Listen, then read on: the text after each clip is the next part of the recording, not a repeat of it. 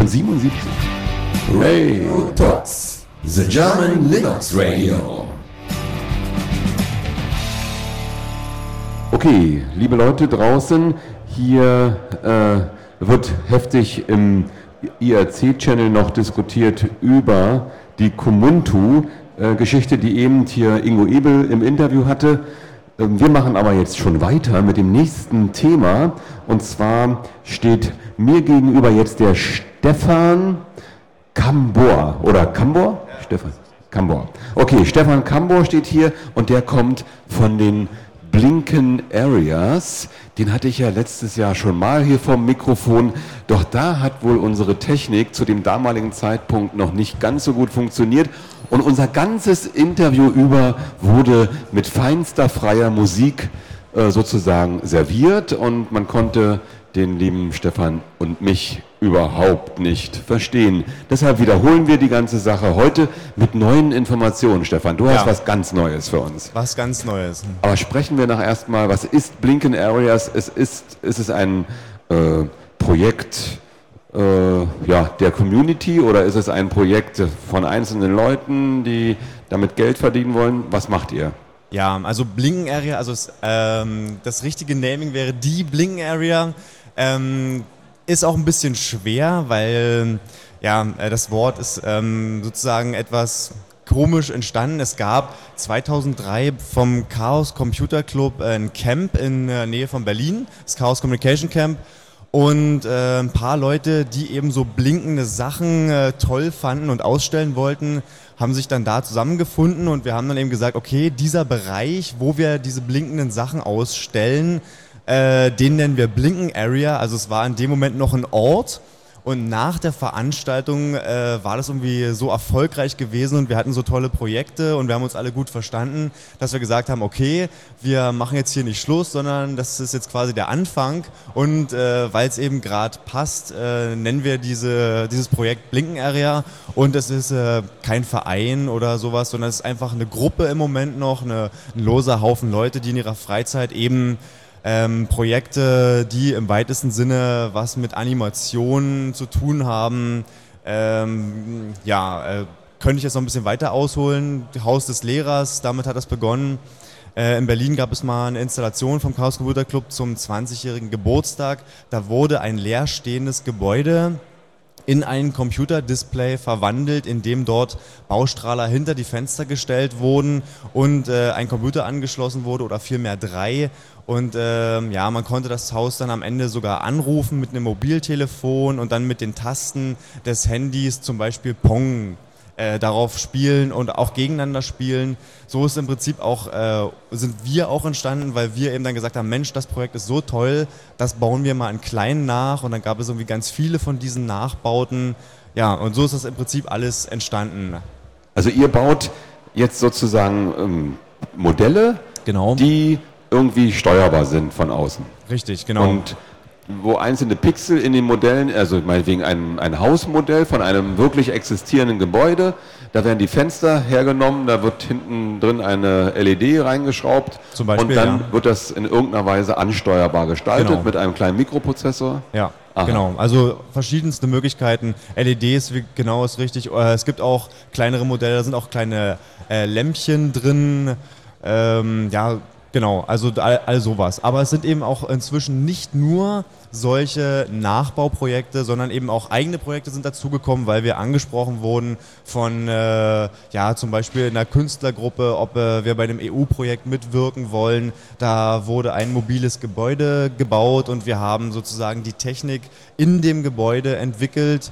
Da ähm, waren 20.000 Pixel an Wänden und Decke verbaut da wurden im Prinzip in diesem Gebäude Animationen abgespielt. Das war eine größere Sache. Oder eben in Magdeburg unser Projekt Bluebox.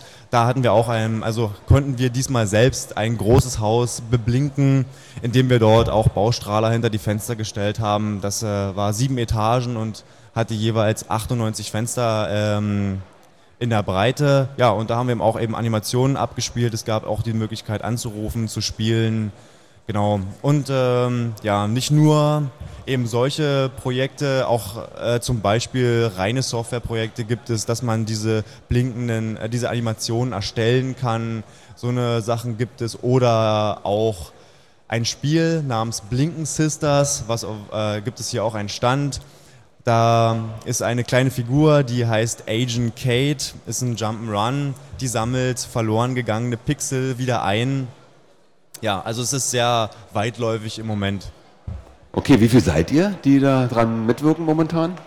Ähm, also es gibt einen harten Kern, den würde ich mal so auf zehn Leute äh, beziffern und ansonsten gibt es so einen Dunstkreis von 40, 50 Leuten, die äh, Projekte, also wir haben manchmal so Bausatzaktionen gemacht, da haben wir eben alles zusammengestellt, was man braucht für so ein Projekt. Das konnte man dann im Set einfach kaufen und sich dann zu Hause zusammenlöten. So eine Leute, da gibt es wesentlich mehr, die das dann gebaut haben. Manche davon, die haben es einfach nur auf ihrem Schreibtisch stehen und ähm, als Dekoobjekt. Manche sind dann aber auch so begeistert davon, dass sie dann angefangen haben, äh, an den Projekten mitzuentwickeln, Software dazu zu schreiben, ähm, Animationen dafür zu machen. Genau, aber harte Kern 10, Dunstkreis 40, 50, trifft es, glaube ich, ganz gut. Ihr macht Bausätze, also das ist dann, geht dann schon in die Richtung, früher hat man die elektrische Eisenbahn für seine Kinder gebaut, heute baut man Modelle mit Blinken Areas, oder? Äh, ja, ja, in der Tat. Also es gibt einige Väter, die für ihre Kinder sowas gebaut haben oder mit ihren Kindern und dann auch so den Kindern den Computer näher bringen, beziehungsweise das Programmieren, weil man ja natürlich äh, auch dafür dann eben passende Software schreiben kann. Also das gab es schon ein paar Mal auf jeden Fall.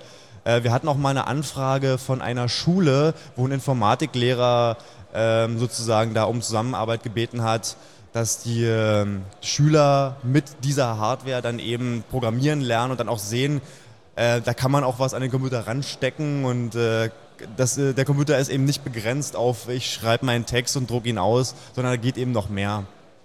Genau, also viel, oft wurde dann schon irgendwelche Fischerbausätze hm, da herangezogen, aber das ist dann irgendwie schon vorgefertigt. Man kann da gar nicht selber was bauen. Ne?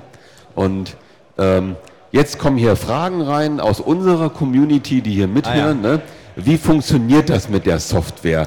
Mit dem mit dem seriellen Port oder welche Programmiersprache benutzt ihr? Was macht man da? Ja, also das ist auch wieder ähm, inzwischen, weil es so viele Projekte gibt, sehr, sehr unterschiedlich. Also es gibt Projekte, die nennen wir äh, Standalone-Projekte die kann man einfach so in die Steckdose stecken und dann zum Beispiel eine SD-Karte äh, mit diesen Filmen einstecken oder mit einer CF-Karte und die werden dann von dieser Karte äh, ausgelesen und abgespielt. Es gibt aber auch Projekte, die gehen, äh, die werden über USB angesteuert oder über die serielle Schnittstelle oder über die parallele Schnittstelle. Da gibt es inzwischen verschiedene Lösungsansätze ähm, alles hat halt seine Vor- und Nachteile. Parallelischen Stelle kennen wir, da ist dein Rechner ziemlich ausgelastet, gerade wenn man dann mit Graustufen arbeitet. Ja, im Moment ist, geht der Trend so zur seriell und USB bzw. SD-Karten und ähm, natürlich Ethernet. Also wir haben auch Projekte, die steckt man direkt irgendwo ans Netzwerk, die haben eine IP-Adresse und dann kann man äh, mit der geeigneten Software einfach zu dieser IP-Adresse einen Datenstream hinschicken und die zeigen das an.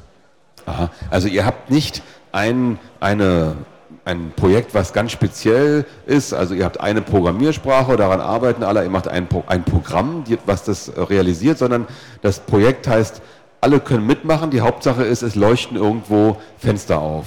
Ja, nicht mal das. Also es gibt ja, wie gesagt, auch reine Softwareprojekte, da leuchtet ja gar nichts. Ach so. Ähm, das ist, äh, es ist auch plattformübergreifend. Natürlich, das meiste ist alles äh, irgendwie auf Linux äh, bzw. Unix-Arten äh, umgesetzt. Das meiste ist Open Source. Auch die Platin-Layouts sind frei zugänglich. Äh, aber wir haben auch Software, die Leute für Windows zum Beispiel geschrieben haben oder eben das meiste ist auch auf allen Plattformen verfügbar. Also zum Beispiel unsere Software zum Erstellen von Animationen Blimp, die ist in Java geschrieben, äh, läuft also eben auf allen Plattformen, wo es da so eine Laufzeitumgebung gibt. Ne? Ähm, Linux, Windows, macOS, beziehungsweise selbst so AIX oder sowas. Also das okay, also ihr habt eine Software, mit der kann man Animationen für solche Pixelfenster schreiben. Genau, und, also was heißt schreiben? Klicken, das ist klicken. sehr einfach zu bedienen. Ja. Ach so. Und mit dieser Software äh, da habt ihr jetzt einen Wettbewerb ausgerufen und damit ja. dieser Software sollte etwas erstellt werden. Richtig, genau. Das, äh, in diesem Jahr gibt es hier den, äh, einen Movie-Contest, einen Animations-Contest. Äh, wir haben hier an der Treppe ein Projekt stehen, das heißt Troikade, hat 32 x 24 Pixel und wir haben aufgerufen, dafür Animationen zu erstellen und äh, hatten sieben Einsendungen. Heute bis um 10 konnte abgestimmt werden. Wer hat abgestimmt? Äh, es durften alle Teammitglieder von den Linux-Tagen abstimmen. Aha. Und zu gewinnen gab es einen Buchgutschein hier von der ähm, Buchhandlung, die ja auch vertreten ist auf den Linux-Tagen. Und Linux, Merchandising, Artikel, äh Quatsch, Linux, Linux-Tage, Merchandising, Artikel, Lanyards, Baseball, Kappen. Genau. Ja. Und natürlich äh, die Ehre, dass es irgendwo Ja. mal läuft. Es, die Filme laufen die ganze Zeit. Seit gestern gibt es eine Playlist, wo nur die Contest-Filme laufen, jetzt hier auf den Linux-Tagen. Ich lade auch gerade. dieser Wand da hinten. Auf dieser Wand, genau. Ich lade auch gerade bei YouTube einen äh, Film hoch, wo ich diese Animation gefilmt habe. Kann man sich dann also auch alle ansehen. Und gewonnen hat übrigens ähm, Ephelon mit dem richtigen Namen Martin. Der erste Platz, der Buchgutschein. Und den zweiten Platz, der geht an Lysbocki mit dem richtigen Namen Alexander. Und der dritte Platz geht an Martin Herwig, der keinen Nickname hat oder keinen angegeben hat. Ah ja. Also Genau. es sind alles drei junge Männer oder Klingt so, Männer, ja. ja. klingt nicht nach Frauen. Schade eigentlich. Ich dachte, bei Animationen sind Frauen auch dabei. Äh, okay, äh, also drei junge Männer haben da die Preise abgesahnt und das kann man sehen. Wie kann man euch jetzt kontaktieren? Webseite? www.blinkenarea.org. Da kommt man auf eine Auswahlseite, wo es dann auch in unser Forum geht oder in unser Wiki oder zum Blog. Und da Eigentlich kann man dann auch so diese Sachen wie die Bausätze äh, sich ansehen, wie, wie man das macht und Anleitungen zum Löten oder was gibt's da Ja, alles? also im, im Wiki haben wir fast alle Projekte dokumentiert, fast alle auch sehr gut dokumentiert und äh, sehr ausführlich. Da kann man sich dann zum Beispiel eben die Platinenlayouts runterladen, sie selber ätzen oder ätzen lassen. Es gibt ähm, für einige Projekte gibt es sogar Reichelt-Bestelllisten. Da kann man einfach sich die Sachen zusammenklicken, was man dann braucht, lötet sich das zusammen. Es gibt Anleitungen, wenn jemand Probleme hat im Forum oder in unserer Mailingliste, da kann man Fragen stellen, das ist kein Problem. Software kann man sich runterladen, Source Code runterladen. Das ist da alles möglich ohne weiteres. Also für Leute, die wirklich Hand anlegen wollen, die etwas erstellen wollen mit den zwei Händen, mit einem Lötkolben und den entsprechenden Bauteilen, das kenne ich auch noch, habe ich 20 Jahre schon nicht mehr gemacht.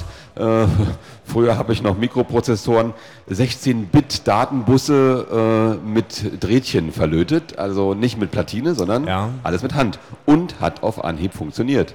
Respekt. Ähm, ist, ist Hammerarbeit, kann ich Auf sagen. jeden Fall, ja. Ja, ähm, okay, also äh, beim Löten aufpassen, der Lötkolben ist normalerweise, wenn er benutzbar ist, heiß. Ja. ja und äh, man sollte nicht mit einem Elektriker-Lötkolben an Platinen herantreten, sondern es gibt direkt Elektronik-Lötkolben, die dann auch die spezielle Temperatur haben. Und nicht zu empfehlen ist das bleilose Lötzinn, auch wenn es gesünder ist, aber es funktioniert nicht gut. Man ist es ja nicht, ne? Und es ist äh, auch im Moment dieses Lötzinn ohne Blei kann man, soweit ich weiß, auch äh, nur noch kaufen. Also es gibt verbleites Zinn, kann man glaube ich nicht mehr kaufen. Ist, Doch für Reparaturarbeiten ist es auch, äh, so, ist noch zugelassen. Ich ja, muss auch zugelassen werden, aus. weil man kann sonst anders nicht löten. Es ist mit, also wer schon mal bleifreies Zinn zum Löten benutzt hat, Ist der wird das schön, ja. bestätigen, dass es echt, ja, ist. Es ist nicht gut. Mhm. Okay, wir danken dir, dass du hier warst. Was ist jetzt noch, achso, vielleicht noch ein Ausblick. Was habt ihr an Projekten vor in diesem Jahr noch? Ähm, zum einen ist ja der Easter Egg zu Ostern, wie der Name sagt, in Hamburg. Da werden wir vertreten sein. Wahrscheinlich jetzt nicht mit so vielen Projekten. Äh, ist noch nicht ganz klar. Was nochmal ganz eine große Nummer wird, ist die äh, What the Rain, wollte ich gerade sagen. Äh, Hacking at Random, die ist ja in den Niederlanden.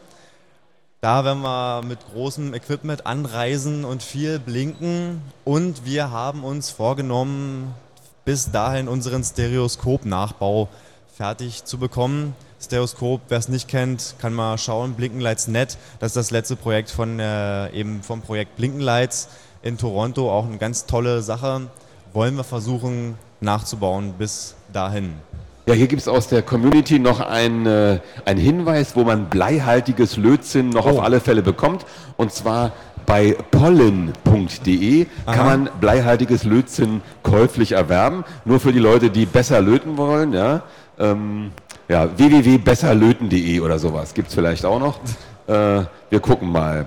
Okay, wir danken dir jetzt, dass du da warst, wünschen dir noch viel Erfolg dann in den Niederlanden, wo ihr eure Lampen leuchten lasst. Ja, Und natürlich viele Grüße an alle eure Community-Mitglieder da, die da mitwirken und mitlöten.